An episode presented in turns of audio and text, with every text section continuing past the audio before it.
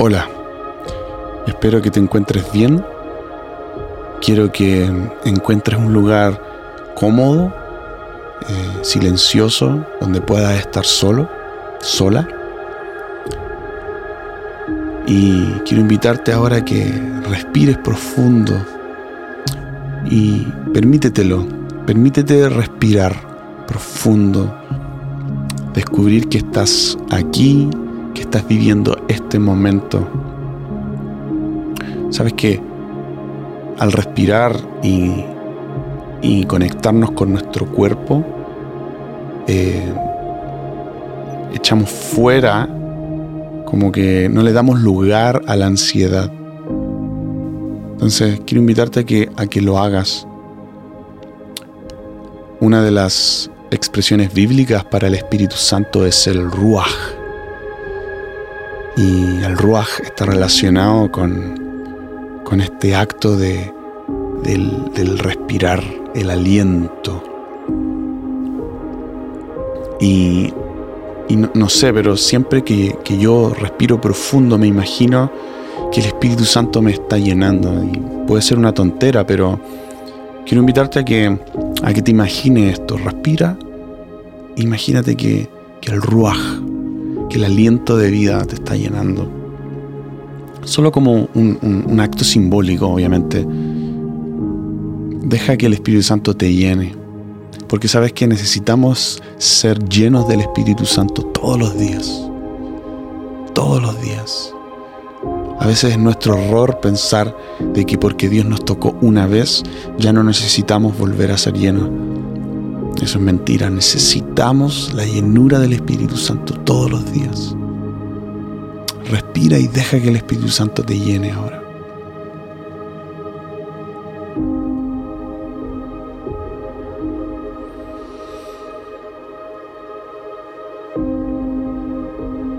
Te doy un consejo, trata, trata de respirar lo más profundo que puedas. Espíritu Santo, ven, llénanos completamente una vez más, una vez más. No, no nos cansamos ni queremos cansarnos de pedirte esto. Y, y no debiéramos sentirnos avergonzados de, de pedirlo una y otra y otra y otra y otra vez. Porque somos hijos, porque somos hijas. Podemos pedirte, Padre, al Espíritu Santo las veces que lo necesitemos. Así como dijo Jesús, si ustedes que son malos saben dar buenas cosas a sus hijos, ¿cuánto más el Padre Celestial les dará el Espíritu Santo cuando se lo pidan? Te pedimos el Espíritu Santo, Padre, ahora, para nuestra vida, que venga el, aliento de vida, el soplo de vida a nuestro corazón ahora. En el nombre de Jesús. Amén. Amén.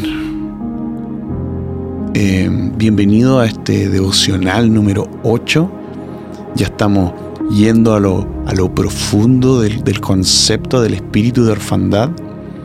Y y hoy día vamos a tocar lo que es la religión y la rebelión. ¿Saben qué? Cuando yo leí este capítulo, de verdad me, me, hizo explotar la, mente. Así que veamos qué, qué pasa. Todos fuimos creados para vivir en la presencia de nuestro Padre. El ser humano solo puede estar satisfecho si encuentra el camino de vuelta hacia su Padre y dice con toda confianza, el que habita al abrigo del Altísimo se acoge a la sombra del Todopoderoso. El famoso Salmo 91, versículo 1, ¿cierto? Todo buen canuto se sabe este versículo. Nuestro Padre desea que permanezcamos en su presencia. Sin embargo, como ya no estamos familiarizados con su voz, su tacto, sus emociones, tenemos que volver a aprender todo lo que se perdió en el jardín del Edén. lo primero que tenemos que aprender es cómo diferenciar entre el temor del Señor y el temor a la presencia de Dios. El temor del Señor es el comienzo de la sabiduría, dice Proverbios 9:10. Se nos ha encomendado que nos maravillemos de Dios para que podamos entender la superioridad de sus caminos y podamos obedecerles. Sin embargo, nunca se nos dijo que temiéramos a la presencia de Dios. Esto es muy claro incluso en el Antiguo Testamento, cuando Dios habló a su profeta y dijo, vengan, pongamos las cosas en claro Isaías 1:18. Es más, cuando leemos las tiernas palabras de David declarando, el Señor es mi pastor, es difícil imaginarlo temiendo a la presencia de Dios. Sin embargo, no entendemos los caminos de nuestro Padre. Es muy entendible el por qué tememos cuando Él está cerca. El miedo se introduce en nuestros corazones porque en realidad no confiamos en Dios. La desconfianza en lo básico es otra manifestación del espíritu de orfandad. Vemos la evidencia de la desconfianza del ser humano hacia Dios a través de Internet. Podemos oírla en los medios de comunicación y la sentimos en nuestras escuelas y oficinas. La gente es incapaz de confiar en Dios. No estamos seguros de que Él nos trate bien o que Él nos tratará bien. Así que nos aterroriza la idea de acercarnos a desarrollar, perdón, una relación íntima con Él. Como sentimos que ya no podemos confiar en Dios, nuestra interpretación de su palabra está manchada por este temor enfermo a su presencia. ¡Wow! ¡Qué heavy! Temor enfermo a su presencia. En lugar de ver los mandamientos como procedentes del corazón de un Dios amoroso, los vemos como restricciones. Las leyes de Dios son vistas por muchos como una prueba, en lugar de señales que nos conducirán a una vida de bendición. Por lo tanto, hay dos maneras en que el espíritu de orfandad enfrentará este temor al Padre. Se levantará en rebelión o establecerá una religión. ¡Wow! Esto está para repetirlo, ¿ah? se levantará en rebelión o establecerá una religión. Estas son las dos maneras en que el espíritu de orfandad enfrenta el temor al Padre. O se revela o se somete a la religión, establece una religión. ¡Wow! Qué, qué cierto esto. ¿eh? Podemos ver el vínculo entre la rebelión y la desconfianza en el libro de Éxodo cuando los esclavos hebreos recién liberados estaban muy dispuestos a volver a la esclavitud, simplemente porque no podían creer que el Señor cumpliría su promesa de llevarlos a una tierra donde fluye la leche y la miel, como se decía, ¿no es cierto? Solo un vistazo a sus circunstancias inmediatas los obligó a pensar que Dios los había llevado al desierto para morir. Su falta de confianza básica no les permitió ver que simplemente estaban pasando por el desierto, no que era su último destino.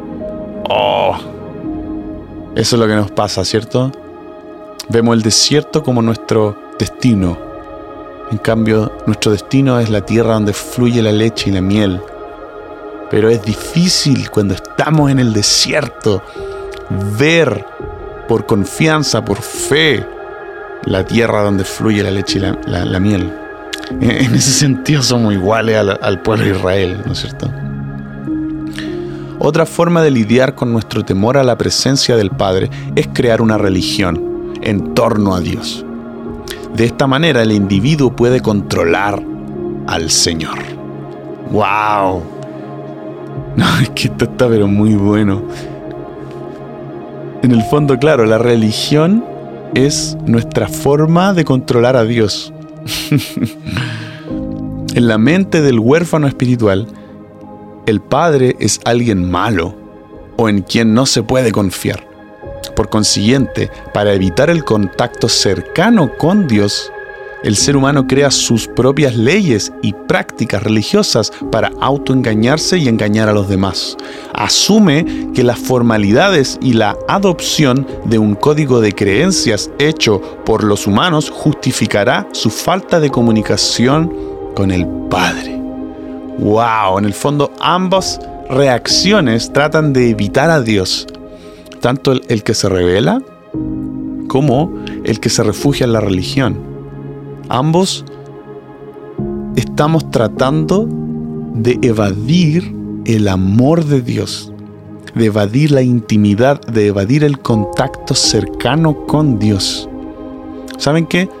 Yo creo que a mí personalmente me pasa que, por un, a veces soy, a veces reacciono de manera eh, rebelde y a veces reacciona de manera religiosa. Como que mi corazón siempre tiende o a lo uno o a lo otro, o a lo uno o a lo otro, y a veces Dios simplemente me encuentra, no sé cómo, no sé cómo Él lo hace, pero lo que Él está anhelando es el contacto cercano conmigo. Y como que siento que yo siempre como que lo, lo evado por lo uno o por lo otro, no sé si les pasa a ustedes. Y, y sabéis lo que nace en mi corazón al leer esto es como Padre, ya no quiero dejar, quiero, o sea, perdón, quiero dejar de evadirte. Como, quiero dejar de evadirte. Yo te invito a que, a que hagas una oración con tus propias palabras a Dios sobre esto. Señor, quiero dejarme encontrar por ti, no, no, quiero evadirte, no quiero, no quiero crear una religión alrededor de ti para evitar el, amor y el contacto íntimo contigo, ni tampoco quiero revelarme y arrancarme. Simplemente quiero dejarme encontrar. Quiero sentir tu toque, aunque a veces me sienta incómodo, a veces sienta que pierdo el control. Toma, tómate el tiempo ahora, un ratito, para con tus palabras, como pararte delante de Dios y decirle, aquí estoy. aquí estoy. Ya, ya no más escondidas. Ya, ya no más arrancar, ya no más evadir. Aquí estoy. Aquí estoy.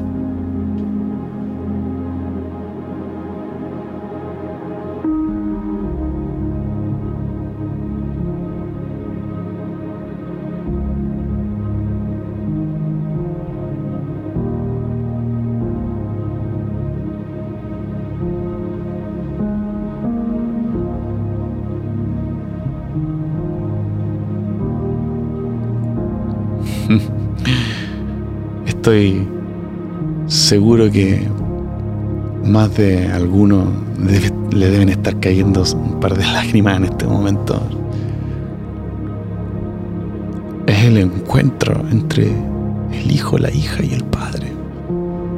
Aquí estoy, ya, ya no voy a seguir arrancando.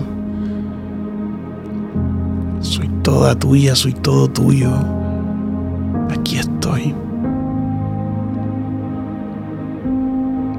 Me encontraste al, final de todo, como lo lograste, aquí estoy.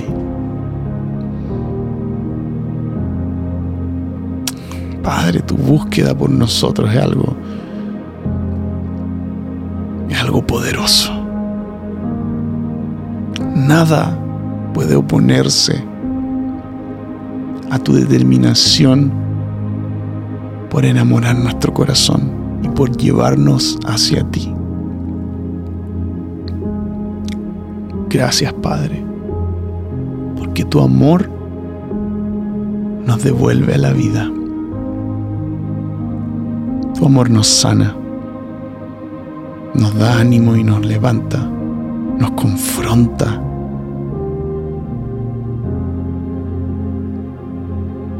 limpia nuestra mente de las mentiras y pone la verdad.